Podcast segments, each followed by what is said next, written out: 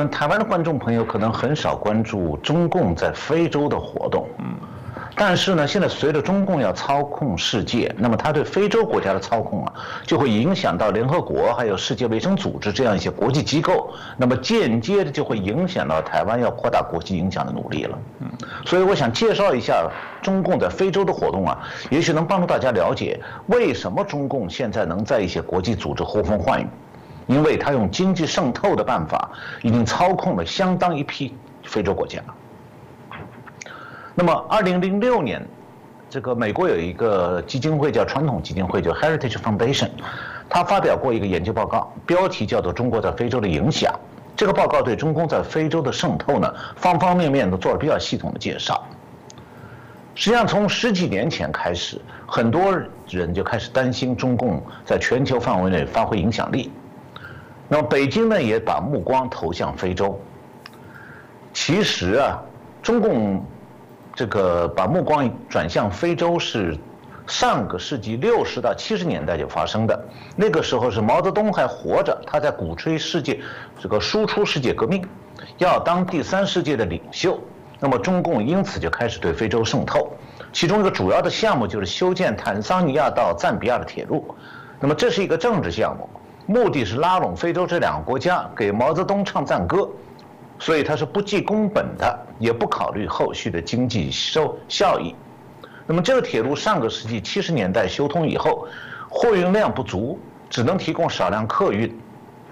那最大的麻烦呢，是当地没有铁路的保养能力，那么对机械设备也不会维修，所以内燃机车是陆续损坏，路轨也因为塌方而中断。但是当地人呢，对这条铁路其实并不在意。只有少数人是把在铁路上谋个职当做混饭吃的地方，结果呢，这个铁路中断了，这两个国家的政府和、地方官员根本就没有钱修复，也不想去修。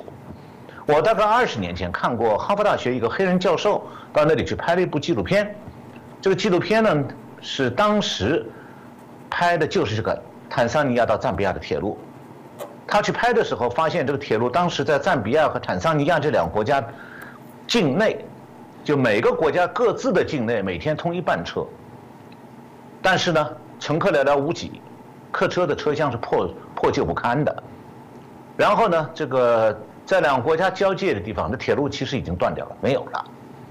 所以呢，如果要从这个国家坐火车到另外一个国家去，你要中途开到国界那个地方以后，本这个火车本国的就终止了，你要下来步行，在荒田荒地里头走很久，走到另外一个国家那边。坐另外另外一个国家的那边的火车，那么这个就是中共的援助在非洲援助的业绩。不过这两个国家的这个非洲国家的政府满不在乎的，好像他也不太管中共的面子，就让这条瘫痪铁路勉强存在。那么现在的情况恐怕比那时候还要糟糕。那么中共也懒得再去投资去修复，因为在非洲建这种公益项目明显是个花钱的无底洞。那么非洲人只是关心从中捞点好处，绝对没有关心爱护的这样项目的这种心情。那么中共当时的兴趣呢，也不是什么真要帮助非洲国家，而是要让非洲国家为他这个唱赞歌，拥戴中毛泽东当领袖，好和西方的所谓帝国主义对抗。那么，美苏冷战结束以后，中共的在非洲的兴趣演变成这个追求经济上的好处，同时扩大在非洲的影响，还有控制力。再一个就是中共最喜欢的是那些在非洲的专制政权。那么这样的话，他就经常和西方对那些非洲专制政权的遏制唱对台戏。那么中共认为说，非洲国家的政治经济落后，正好证明需要像中国这样的专制政权。所以，他可以给中共的所谓“中国模式”加分。那么，中共曾经对非洲几个臭名昭著的专制政权提供了大量的军事和经济援助。所以在民主国家看来，非洲那些人权恶劣、大量民众被迫害、被杀害的政权，比方苏丹还有津巴布韦，恰恰是中共的专制朋友。那么，中共拉拢非洲国家，当然也有这个外交上孤立台湾的企图。呃，中共过去几十年来啊，它在这个国内方面呢，因为经国内的资源没有办法支持它的经济增长，所以它开始在非洲寻找稳定的资源供应，像石油啊、矿石都是他想投资开发，呃，加以控制对象。那么中共往往不过是不去过问非洲国家的所腐败呀、人权恶化等等，他不管，他只和非洲的腐败政治人物相互勾结，以此来保证用非洲汲取到的资源满足中国的需要。那么中国已经花了数百亿美元美金在几十。大部分非洲国家开发从石油到天然气到矿产，还有其他资源。那么这些国家包括像阿尔及利亚、安哥拉、加蓬、尼日利亚、苏丹、津巴布韦、布基纳法索、乍得、冈比亚、几内亚比绍、圣多美尔、普林西比、塞内加尔、斯威斯兰等等等等。那么中共做法就是用贿赂非洲的官员来开路，然后提供贷款，但是指定要由中国公司。公司来施工，结果的话就七成的贷款最后都给了中国的公司，然后呢，开发的矿产品全部都运到中国去，所以中共是在非洲的项目当中赚三笔，第一笔是他给非洲国家贷款要用他们的产品偿还，第二笔那么花贷款的也是中国政府，呃，中国的公司，所以这是贷款图利中国公司，这是他赚的第一笔，那么第二笔就是他产品压价又赚一笔，最后呢。这个还要把中国的消费品卖到非洲国家去，再赚一笔。那么过去十几年来呢，中共的非洲战略是不断的在变化。上个世纪，中共是比较关心非洲的资源，我刚才提到过，像刚果的铁矿石和南苏丹的石油天然气。那么中共曾经对几乎每个非洲国家都投资援助过，目的就是寻找新的矿产资源地。但是呢，这个世纪初。二十一世纪初，中共开始改变它的非洲战略了，因为发现它的非洲开发矿产项目比想象当中要困难得多，而且这个本世纪初的时候，全球大宗商品的这个资源价格持续的走跌，那么这样的话，它的非洲开矿就不合不划算了。那么另外一方面，中共也发现说，这个全球的铁矿石能源市场很大的，供应者很多，不是只有非洲才能提供廉价的资源，只要有外汇。完全可以在国际市场购买石油和铁矿石。比方讲，澳大利亚和巴西的铁矿石质量非常好，成本比非洲低，那就是没有必要再到非洲去开发那些又贵、质量又差的资源。但是呢，过去几年来，中共的战略非洲战略又改回去了，要再度扩大非洲投资。那么，因为中共正在扩军备战，准备挑战美国，这样就开始担心，他从澳大利亚、巴西还有加拿大进口资源可能会遇到障碍。所以中共就重新把眼光投射到非洲，呃，希望开辟非洲的资源供给管道。所以中共又在非洲加大了采矿业投资，同时呢，也为了给中国商品寻找市场、扩大销路，中国有大批企业也到非洲去投资非洲的零售业和制造业，希望赚非洲这些穷国的钱。不过呢，总体来讲，非洲国家的投外资还是西方国家为主，中国投资仅仅是非洲吸引到的外资当中很小的一个份额。那么这里我想讲一点，就是共产党从来不会在上言上的。共产党在非洲的经济活动并不是单纯的经贸往来，共产党国家从来就没有纯粹的经贸往来，原因是他会利用经贸往来来达到政治甚至霸权目的。不光是对非洲国家如此，对西方国家也是这样。比方讲，去年到现在，中国一直在制制裁澳大利亚，切断了澳大利亚几乎对中国的所有出口。除了中共急需的铁矿石除外，目的就是要逼迫澳大利亚政府放弃十年国防计划，好让中共呢在澳大利亚北大门的巴布亚新几内亚长期的租用达鲁岛，筹建超大型海军基地，以便控制澳大利亚，而且获得一个从南半球向北威胁美国的前进基地。那么中台湾过去也这个体验到中共的类似做法。比方讲，对大陆的水果出口，特别是凤梨，竟然成了中共经济上威胁台湾、试图达到政治目的的工具。那么，中共在非洲的经济活动有什么政治目的呢？目标很明确，那就是控制联合国。那么，很多人对联合国还有它所属的一些机构有一种敬畏感。那么，在中国呢，甚至有些人很愚蠢的以为，联合国就是高居于世界各国政府之上，管理全球的一个超级政府。其实啊，联合国的声誉不好的。它早就沦落成发展中国家讹诈发达国家的工具，那么联合国的人权委员会就更是糟糕，它在助纣为虐，让专制的中共为所欲为而免受正义的压力。这个联合国的人权委员会现在已经被几乎被中共操纵成了反人权委员会，他在千方百计地掩盖中共的专制。那为什么中国能中共能达成这样的操纵效果？这和中共的非洲战略有关系。那么联合国是按一国一票的规则来运转的，那么一大批发展中国家都和中共勾结在一起，这个反而让西方民主国家常常处于被动地位。那么这些支持中共的发展中国家里面，非洲国家占很大一部分。这个就是中共的非洲政策的结果。这些非洲国家一方面是通过支持中共换取好处，另外一方面又通过向发达国家施加压力，想从发达国家也捞到好处。中共在联合国很得势啊，就是因为他懂得如何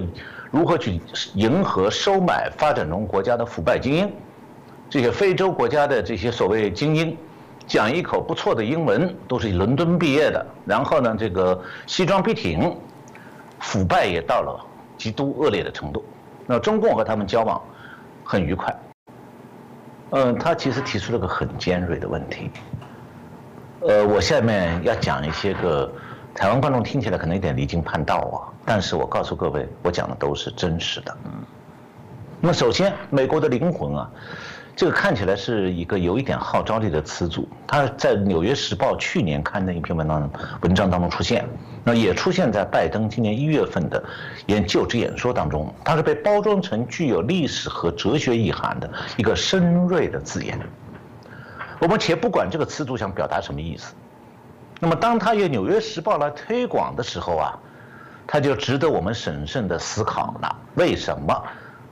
下面我要讲的，大家可能。觉得有点难以接受，那就是为什么有《纽约时报》来推广这个美国的灵魂就值得可疑呢？因为《纽约时报》早就不是所谓的主流媒体，它根本就不是媒体，它是四年前就沦为民主党的喉舌了。那么有人如果把中共的《人民日报》说成世界上的主流媒体，恐怕认同人不多，因为共产党自己都说嘛，《人民日报》就是他的喉舌。那本来在自由世界里，媒体是有客观标准，那就是它必须是中立的、独立的、遵守新闻伦理的。我想台湾各大学的新闻学院都会讲授这些原则。那么，如果一个出版物公开宣称它违背了新闻原理，而且坚持这样做下去，那它在自由世界里到底是媒体还是喉舌？答案是不言自明的。那我不是在这里给曾经著名的《纽约时报》扣帽子。我这里引用二零一六年川普总统当选以后第三天，《纽约时报》发行人 Arthur 那个 Salzberg Jr. 就是小萨尔兹伯格这个《纽约时报》的发行人，他有一封致订户的信，在信里面介绍了《纽约时报》当时的二零一六年的立场。当时这个发行人在信中是这样发誓的：他说，我主持的这家报纸。会重新献身于《纽约时报》新闻主义的基本使命，这个话讲的很妙哎。你如果没有背离，你怎么会重回呢？你要重新的意思，就是说你曾经已经背离了新闻主义了。那所以他这个发行人等于是不打自招，他等于变相承认了。这个《纽约时报》这个出版物啊，在二零一六年美国总统大选期间，就曾经不再献身于《纽约时报》新闻主义的基本使命，而是充当了希拉里和民主党的喉舌角色，在恶歪曲报道、恶意攻击创普。那么，这个发行人写这封给订户的信的时候，他想挽救订户，所以貌似有点忏悔，但是呢，他食言了。从那个以后。《纽约时报》再也没有献身于新闻主义的基本使命，而是义无反顾地投入到充当民主党喉舌的角色当中去了。那二零一六年，这个美国总统大选就是十一月八号。那么之前两个月，就二零一六年的九月，法国国际广播电台，法国国际广播电台对我做过一次采访。那么他们采访以后，把我这个采访的内容用。美国大选政治正确和媒体倾向性报道这样一个标题，九月十九号登在二零一六年的这个法广中文网站的国际纵横栏目里头。那么当时我就谈到，美国的大多数传统媒体，如报纸或电视台，都放弃了新闻中立的立场，成为某个政党的代言人。他们的旗帜呢是政治正确。美国多数主流媒体的意识形态主导，意味着总统大选不仅仅是两位候选人的政策辩论。更是不同价值观的对垒。那么我费这些时间来介绍《纽约时报》的角色，是因为他的角色给拜登那个美国的灵魂呐，这个宣传性词组涂上了喉舌的浓厚色彩。一个抛弃新闻伦理、专一充当某种政治势力喉舌的出版物，他要做什么？目的性是自然是十分明确的，那就给主子涂脂抹粉。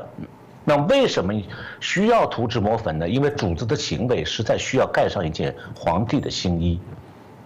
那么拜登上任已经一百多天了，签署了一大堆行政命令来贯彻他那股势力的意识形态和价值观。这我们刚刚才讲到共产党国家价值观，然后讲到了民主，主持人也提到了民主制度。那么。这里我想谈的就是民主制度也不是不会被推翻的，是可以内部被推翻的。美国现在正在走在这条路上。呃，是我们时间不多，我就举拜登今年上任以来的一连串的行政命令当中两个例子。第一个例子是鼓励吸毒，第二例是鼓励开放国界。那么这两个例子一定程度上可以代表拜登那股势力的价值观。我想在台湾啊，如果有哪个总统敢发布这样的命令，鼓励台湾吸毒，鼓励台湾开放国界，选民肯定会认为这会会这个选民会认为说这代表大家的灵魂和追求嘛？恐怕凯达格兰大道的抗议要吵翻天了。这样昏庸的总统是会被罢免的。那么是不是说美国的灵魂跟台湾灵魂完全不同呢？我就举具体的实例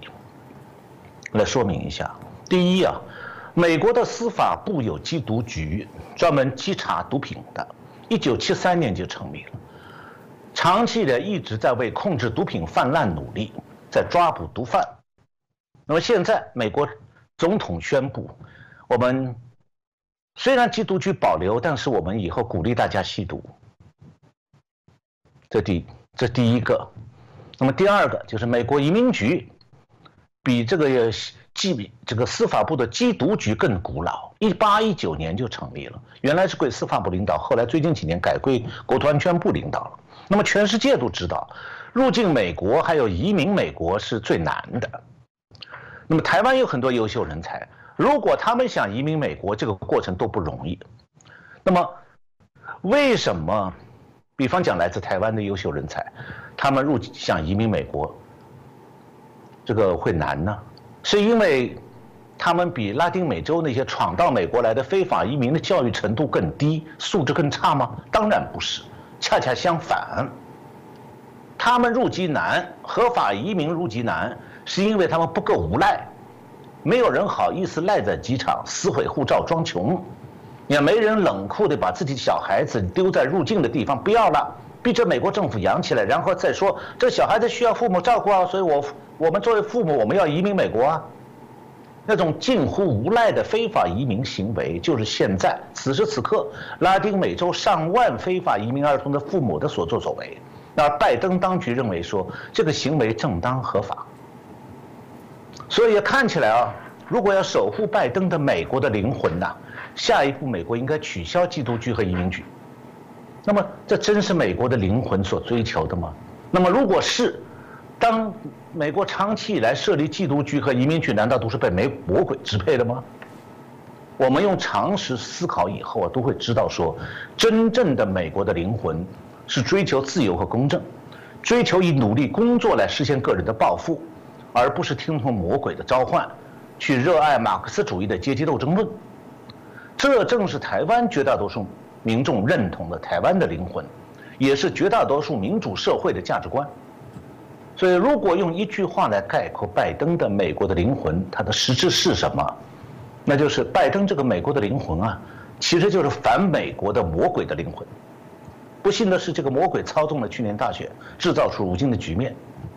那么，也给了我们一个教训，就是说，人类社会的演进从来是曲折艰难的，我们会经历种种磨难，包括拜登那个美国的灵魂，给美国。上亿的老实工作、诚实纳税、不想白占其他纳税人便宜的那些美国公民们带来的磨难。我还先讲普京哈，呃，普京在俄罗斯已经成为一个独裁者了。嗯，那么我想一个里面很关心的很重要的问题，就是经台湾经过民主化以后，好像大家并没有太多的担心说台湾会出独裁者，但是为什么俄国民主化以后反而出现了独裁者，甚至出现去民主化现象，就是 de-democratization。那么这一点，关于这一点呢，我是有一些专门研究，但是我不想就普京谈普京，因为很多人以为说俄罗斯的今天就是普京一个人的错。这里我想解释一下，说这个共产党国家如果制度转型的话，其实是有三条路，不是只有一条路的。这是我十天前研究的一些结果。然后呢，用这种角度去观察的话，就比较容易解释说为什么俄国今天会走上独裁道路，它有必然性的。因为自从上个世纪七十年代共产党国家开始改革到今天为止，除了北朝鲜。逆向转变成为金家王朝以外，其他的红色政权或者早已完成转型，或者是转型在路上。那么社会主义阵营其实已经不复存在了，共产党国家那种斯大林模式呢，已经完全分崩离析。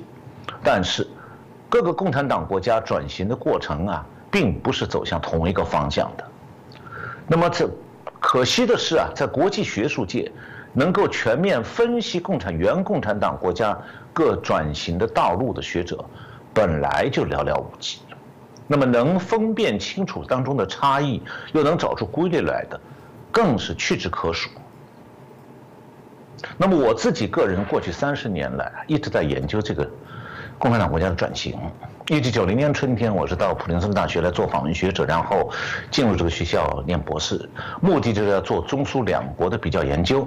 那么多年来，我也发表了不少文章，积累不少体会。我的看法是说，共产党国家的制度转型基本上有三种推动转型的社会力量，就是异议知识分子，嗯，这个摇身一变成为民主派的原共产党干部，还有就是仍然掌控着权力的共产党精英。那么这三种推动力量，哪一种为转型当中其中主要的作用，就决定了一个国家转型的模式。于是这样结果就出来三种模式，三种转型模式就是中欧模式、俄国模式和中国模式。那么下面我稍微要介绍一点关于共产党政权的一些个这个一些基本的常识哈，因为我想在台湾的大学里不一定会教这个东西。那么，所有的共产党国家呢，多半是在苏联指导下建立的，也都是以苏联的斯大林式的这个制度框架为样本的。那么，所以他们是同根同源。那么，在西方社会科学领域里呢，有两个和苏联模式相关的关键词，一个是极权主义国家，就是 totalitarian state；还有一个是描述国家经济制度的，叫做 state socialism。那么，这个极权主义国家指的是国家拥有压制社会的全部权利，并且呢，试图尽一切可能控制公共和私人活动空间的这么一种政治制度。那么，在这种政治制度下呢，领导人会采用严厉的全方位控制，来剥夺国民的基本人权和自由，把自己的意志和愿望强加给全社会，不允许国民有任何违反领导人意图的思想或者活动。那么，所谓全方位控制，指的是。国家机器用一切制度化手段，对民众的政治活动、经济活动、思想和价值观念，还有日常生活、社会活动等等，无实施无所不在的全面的持久性控制。所以，民众不但没有言论自由，没有选举自由，没有集会自由、结社自由、就业自由等等基本的政治经济权利，甚至也没有思想自由，连人们的伦理道德价值观念也要由政府来规定。所以，它是用日常化的监控和惩处来制造恐惧。迫使民众因为害怕而无条件服从。那么刚才提到呢，国家社会主义这个词指的是共产党国家那种国有制和计划经济占支配地位的经济制度。那么它这个这种经济制度包括集权制度、经济管理上的集权制度、计划经济、公有制为主、闭关锁国、推行以军工为重心的工业化等等。那么一般人。比较会少谈到的一个问题，就是除了政治和经济制度之外，共产党国家还有一整套思想控制制度，目标呢就是要建立政府所宣扬的道德和价值观，通过教育系统和媒体对民众洗脑，同时呢封杀打击任何异端思想的言论。那么之所以把这套思想控制制度和政治制度区别开来，原因就在于说，思想控制制度有产它有产品的，它的产品就是它会重新塑造民众的价值观和道德标准，从而在极大程度上去改变社会行为。那么，一旦这个民众的价值观念和道德标准被共产党改造过了，那么在转型过程当中，你在共产党制度下形成的价值观和道德标准就会通过民意还有选票来影响政治和经济制度的走向。因为任何正常社会啊，它的正常运转都是以人的道德标准、道德观念和价值观念为基本前提的。那么道德讲的就是人类社会里约束行为的那种共同认可的是非标准。那么人人类呢，日常的行为多半是在合法边界内，但在这个边界里头，还有很多事情是属于做了以后虽然不违法，但是可能违反社会公德。所以道德的社会功能是约束人们的言行，以服从社会道德标准。然后也遏制人们对个人利益和物欲望的一些盲目追求。那么，同样，应当追求什么样的人生目标，不应当追求什么样的事物，这是一个人的价值观念所决定、所影响的。那么，本来在红色政权、共产党政权建立之前，这些共产党国家原本民间是有它价道德观和价值观的，就像中国大陆原来它道德观、价值观和台湾是一样的。但是，红色政权建立之后，就通过洗脑，还有相应的奖惩机制，它就改造了社会上原有的道德观和价值观念。也就是讲，共产党建建立政权之后，是要树立共产党的道德和价值观念，同时摧毁社会上长期形成的道德和价值观念。那么现在共产党正在香港这么做。那共产党政权会通过洗脑制度，不但是造成全社会的道德失范和价值观扭曲，还会培养出反常的社会行为。那么事实上呢，老百姓不会完全接受洗脑制度的宣传，但是在政治高压下又必须做出一副顺从的姿态，因此呢，在共产党国家，两面人行为成为常态，就是所谓的这个私下场合说真话，公开场合说假话。那么在共产党国家是普遍状况。那么共产党通过政治高压和强行洗脑，加上种种的政治经济处罚，就使得民众逐渐失去了独立思考的机会和能力。很多人就渐渐把共产党的宣传融化成内在的自己信奉的道德和价值观了。那么这种现象在社会学里有一个相关的概念，叫做社会化。它指的是说，一个青少年成长过程中啊，他的价道德和价值观的形成是受家长、老师和朋友三方面影响的。那一旦青少年价值观形成以后，一生当中会比较少改变。那么在共产党国家。影响青少年成长的老师，他自己就是洗脑制度的执行者。那么家长为了保护子女呢，就不得不培养子女做两面派，让子女表面上必须接受洗脑制度的一切说教。那么一切一旦老百姓都按照共产党的道德价值观念思考行事呢，那么连诬陷、出卖这种不道德的行为都被洗脑制度正当化了。呃，除了这个以外，还有一件事。就是判断共产党国家民主化会走向什么方向，或者会不会民主化，要分一件事，就是这个共产党政权是内生的，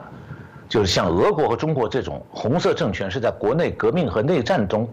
生长壮大的，还是这个共产党政权是植入型的？这个所谓的植入型，就是说这种红色政权明显具有傀儡政府性质。像波兰、捷克斯洛伐克、匈牙利，就是都是属于植入型的红色政权。那么，只有在植入型的红色政权，当这些国家呢，会发生民众对共产党政权的大规模反抗。所以，一九五三年的东德，一九五六年的匈牙利，一九六八年的捷克，一九五六和一九七零年的波兰，都发生过民众的起义，有的地方甚至是武装起义。那么，当地共产党政权是每次都是苏联红军的干预和协助下。残酷镇压这些反抗，那么这种镇压呢，恰恰强化了当地红色政权的傀儡色彩。那么民众呢，对苏联代理人政权的不满，很容易就和民族自救、国家独立画上钩。所以，对不满这个外来政权的这种当地民众来讲，苏联模式就是外来的压迫本国人民的殖民制度。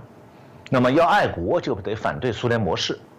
那么，这种社会认知。和中国民众还有俄罗斯民众对他本国共产党的看法是截然不同的。呃，要说起来呢，这个很多人都说共产党制度转型就是要告别集权主义国家和刚才讲的国家社会主义，就是要这个结束政治经济，共产党的统治要实现转型。但是呢，很少有人提一件事，就是除了政治转型、经济转型之外，还有一件事，就是社会转型。那么政治制转型呢，主要是这个结束集权主义国家用民主制度来代替；经济转型就是结束这个国家社会主义，要以自由经济来代替。那么社会转型是什么？就是抛弃洗脑制度，让社会大多数成员的道德观、价值观还有个人政治日常的行为呀转变。然后呢，尽量清除红色政权遗留在每个公民脑子里的遗毒，然后才能让民主制度、自由经济和公民社会的基本价值观、道德观念重新在人们脑子里建立起来。那么可以讲，共产党国家的完整的制度转型，像一个三脚架，它是三个相互支撑、相互制约的支点，就是政治转型、经济转型和社会转型。那么大家通常会以为说政治民主化、经济自由化就是共产党国家制度转型全部含义的，包括中大陆也如此。其实，社会转型比政治经济转型更重要，因为它不仅仅是会决定政治经济转型的方向和质量，就社会转型会决定政治和经济转型的方向和质量。我刚才前面提到过，它通过选票来影响，还因为呢，社会转型是比政治经济转型更难的事情。那么，因为政治转型、经济转型都是有样板的，你照民主国家的制度框架是做就好了，设计起来也不费力。但是，嗯，这个你要做这个社会转型，那就很难。为什么呢？因为民主化过程当中，原来的洗脑制、共产党的洗脑制度是被抛弃了，但民主政府、新的政府也不能够实行反洗脑制度啊，那不和洗脑制度一样的吗？所以，一旦一个国家共产党国家走上转型道路，它可不可以一帆风顺地完成转型？答案似乎好像是否定的。什么意思？就是说，社会转型本来没有制度设计，也没有操作途径，只能靠社会成员的自觉行为，而而且是一个一个人个人的自觉行为，所以它而且几乎是一个不可以调控的过程，那么结果也是难以预期的。而政治和经济转型的成功，实际上成功与否啊，实际上是很大程度上取决你社会转型成效。所以我按照社会主义国家转型的政治转型、经济转型和社会转型这三个方面来分析，从逻辑上可以辨别出共产党国家制度转型的三种方向，或者说三种可能的走向。第一种是政治、经济、社会的三重转型。这一种完美的，也比较完整的转型，只有中欧国家，就捷克斯洛伐克、波兰、匈牙利做过。那么原因是他们的转型是由异议知识分子主导的。那么第二种可能的转型走向，就是实行的政治和经济转型，但是社会转型迟缓，这就是俄国道路，和我们今天一开始讲的普京的出现有很大的关系。那么这种国家的。转型是谁主导的？是摇身一变成民主派的原共产党干部主导的，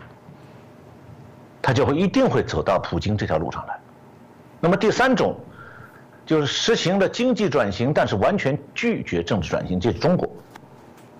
那么这种国家当然不会出现社会转型，因为掌控这个转型的就是共产党统治精英。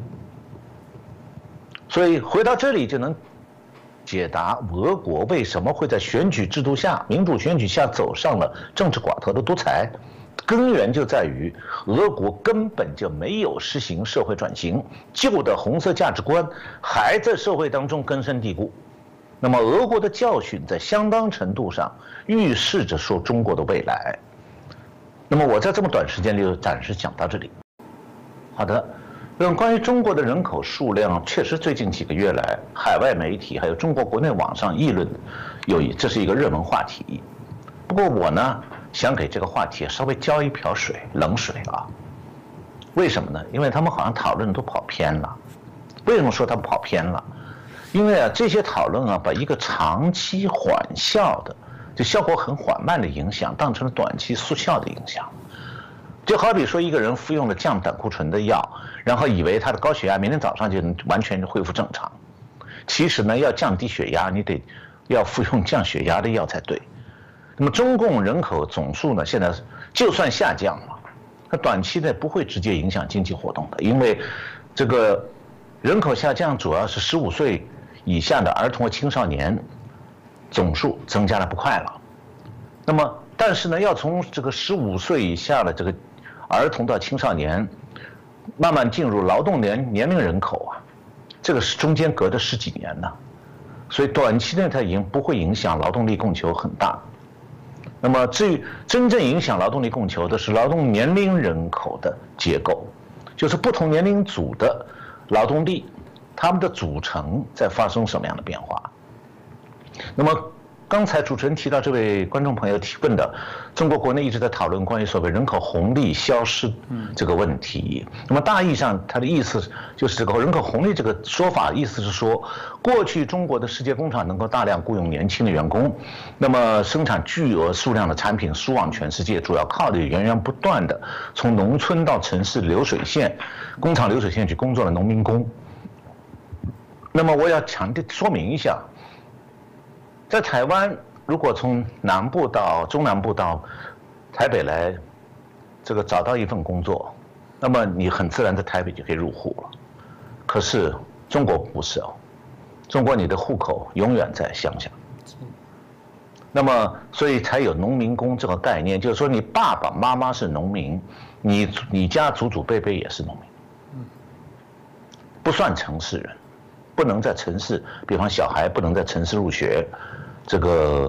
你也不能享受城市有的各种社会福利。那么，之所以中国会有大量的劳劳动力投入制造业，是因为上个世纪七十年代到八十年代，中国经济改革前后啊，是农民的子女人数大量增加。那么这些人成年以后，就很多人都想进城打工，所以这种丰富的农村劳动力人口对经济成长的推动就被叫做人口红利。那么，过去这些年来呢，新的农民工越来越少，农民工的平均年龄现在已经达到四十多岁。平均年龄四十多岁，意思就是说，大概从二十几岁到六十几岁都有了。那么很多人已经不再适合在流水线上工作了，所以现在中国沿海各个省市招工越来越不容易。这一点在这个在大陆的台商很清楚的。所以讲，大陆经济再靠人口红利已经不太可能了。但这只说明一个方面。问题的一个方面，还有另外一面，就是说世界工厂本身也在萎缩。随着人工成本越来越高，加上美国的关税增加很多，现在大量的外企都已经转移到劳动力更便宜的国家，比方越南。那么中国自己的很多企业也都跟着转移到国外去了。那现在光是在越南，它首都的河内外围，特别是它的北部远郊区，还有都这个都出现大批的外国企业。那么越南南部的胡志明市更加是外企集中的地方，这些外企雇佣的都是越南的年轻的员工。那么中国的世界工厂在萎缩，那么它对劳动力的需求自然也在减少。所以现在深圳还有东莞的大片的工业区都关门了。所以呢，大陆的劳动力供给不足和劳动力需求在同步下降当中。那么回到中国人口总量下降这个问题呀，呃，BBC 就英国广播公司和英国的《金融时报》的报道都曾经分析过这种可能性。那么去年中共是完成了每十年一次的人口普查，原定是四月上旬，就今年四月上个月的上旬公布普查的结果，结果整整拖了一个月，五月十一号才公布。那么引起了种种猜测，有人说这个人口普查结果可能是人人口数滑落了，因为二零一九年中共公布它十四亿正好，那么有可能二零二一年变成十三亿几了，所以中共不敢公公布，要赶快修改数据，设法让它的结果啊人口普查结果不要那么难看。那么这一点呢，这个中国的国家统计局会修改数据，这一点我们以前的节目里谈过。那么。究竟这个人口数据在这次人口普查以后被修改成什么样？哪里修改了？这是中共是黑箱作业，他不会老实说的。我们呢，这个要花很多时间去慢慢分析，能发现一些踪迹。我也看到有报道，有人已经在分析了。那么我想呢，这个现在中共公布了，就五月十一号公布这个人口普查，二零二零年人口普查数据呢，说是人口达到二十二十四点一亿，十四点一亿就比十四亿多一点点，它算是堵住了那些猜测中国人口下降的说法。但这个数据本身，我后面会提到也是有问题的。不过呢，就算用它这个有问题的人口普查数据，我们还可以发现很多有趣的现象。那么。我自己个人呢是这个大学和研究所都是念的统计。那么念书之前，我是在安徽地质局工作的时候，也是做地质勘探管理方面的这个工业统计。所以从，然后从学校出来以后，所从事的研究还是经济数据分析。所以我对个人对数据是比较统计数据比较敏感的。意思就是说，在一大堆庞杂的数据当中啊，比较容易发现其中隐藏的一些奥秘。那么比较，呃。多少懂一些，从哪个角度采用哪种方法寻找当中显示出来的规律。那么下面呢，我就来介绍一下我自己从中共这个二零二零年人口普查数据当中发现的一些现象。那么首先就是人口接近零增长。那么去年一月十七号，中共公布说，二零一九年底总人口正好十四亿。那么二零二零年，他说他的人口增长率是百分之零点九。那么这个增长率百分之零零点九是真是假呢？看来当中又有造假的成分。因为按照这个次公布的数据，中共说它过去十年间年平均人口增长率只有是百分之零点五三。那么一般情况下，人口增长放慢的时候，年增长率应该是前些年比较高，最近几年越来越低。那么这次公布的二零二零年人口数反映出来说。比二零一九年增长百分之零点九，这个年增长率就二零二零年的增长率，几乎是十年平均年这个人口增长率的一倍，明显的跳升了，成这样子，有明显的无法合理解释的地方，它有可能是国家统计局在虚增人口。这第是第一个现象，第二个现象就是我注意到说，人口移动反映出大陆各地的经济兴衰。我们都知道大陆的面积广大，那么如果为了就业而长途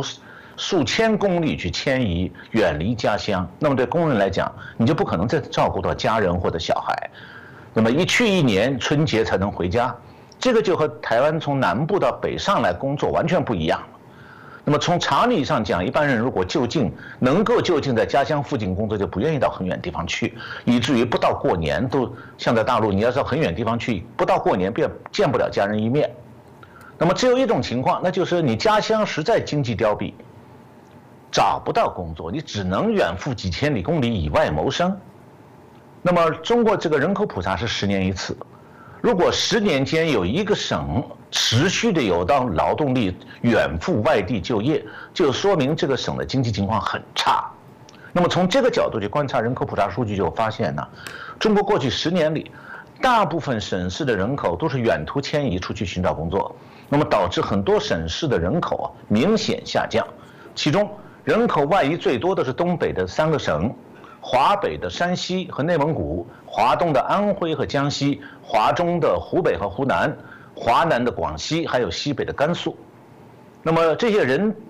从他们家乡走了以后到哪里去了？主要是北京、江苏、浙江、广东和福建。这就表明呢，虽然中国号称人口多、市场大。其实真正经济相对比较好的，只有长江三角洲和珠江三角洲，还有福建能够提供一些就业机会。那我注意到第三个现象就是，人口迁移啊，导致青年人成家立业、养家生子的难度大大增加。那这种现象导致很多年轻人迁移到外地工作以后，他只能单身啊，然后就是人口增长缓慢。这种情形呢，你可以从各个省市的男女性别比例看出来。中国总的性别比例已经不太正常了，是男多女少。这个原因呢，可能是跟怀孕的时候选择性堕胎，就女胎就常常会被堕胎。那么，中国现在这个男女性比例呢是五十一比四十八，这个性别比例啊，还是全国的总平均。那么和这个比例比起来呢，在浙江和广东这两个外地迁移到那里去。劳动力集中在那里的地方，就是浙江和广东。那么长途迁移去打工的人，一般是男多于女，工厂要雇佣的也是男多于女。那么这样的话，就导致说浙江和广东出现了超长的男性多于女性的情况。这就意味着很多劳动力从外地到这些地方沿海打工，只能是单身。就算他有异性朋友或者已婚的配偶在家乡，也只能两地常年分离，没办法成家生子。那我看到还有第四个现象，那就是很多省市儿童和青少年占占总人口比例偏低。那么从各个省市学龄人口占总人口比重可以看出来各地人口变化趋势。那如果儿童和青少年占总人口比重偏低，一方面说明未来新增的劳动力有限，另一方面说明当地老年人口比例偏高。那么就中国平均水平而言，十五岁以下的儿童占总人口比重是百分之十八，但是至少有八个省市，儿童和青少年就十五岁以下的人占总人口的比例比全国的平均这个百分之十八要低很多。那么其中有两种情况，一种是大都市生活费用昂贵。年轻人生育率远低，北京、上海、天津和浙江都是这样的。那么最低的上海市呢，居然这个十五岁以下人口啊，占总人口比例只有百分之十，就是全国的差不多一半。另一种是年轻人外移就业以后，没由于没有办法正常安家养家，导致出生人口减少，以至于呃，在东北三省和内蒙古就能看到，十五岁以下小孩越来越少。那么。第五个现象，就是我注意到很多省市的老年人啊，老无所养，生活艰难。那按照国际通行的看法呢，一个国家的老年人口比重要超过百分之七，那么就算是进入老龄化社会，就是正在开始走向老年人比较多的这个状态。那么如果老年人口就六十五岁以上人口，呃，达到总人口百分之十四，就表示说这个社会已经是老龄社会。那么中国呢？现在是六十五岁以上的老年人口是占总人口百分之十三点五，所以它已经不再是老龄化状态，是已经老龄社会了。那么其中，上海、江苏、辽宁、四川的老年人口比重已经达到百分之十七，那么就正在向超老龄社会过渡。那中国和其他国家最大的不同是说，居住在乡村的五亿多人当中。大概有七千万人，就老人当中啊，大概有七千万老人是既没有土地财产，也没有医保。那么政府给他们微薄的一点点社保金呢，大概是一个月购买购买十几袋泡面。所以他们唯一的生存方式就是节衣缩食，再就是恳求儿女们给他们一点接济。那么有很多老人的儿女呢，有些不是不孝儿女，迁居远地，根本就不顾家乡的这些老人。所以，随着老龄人口的不断增加，处于这种状态，老人会越来越多，将会超过一个亿。那么，很多外商想在中国市场赚钱，常常把中国想象成十四亿人啊，市场大啊。其实啊，这次人口普查给出的最重要的资讯还是说，这个中国啊，这个庞大的人口当中，几乎没有购买力的人是越来越多了。那么，出生在各个地方乡村的年轻人，未来的购买力也非常有限。所以，从这个角度去看的话，可以得出一个结论：就中国的消费市场未来是趋向于萎缩。那么，中国经济除了出口，其实没有别的维持之道，神仙也帮不上忙。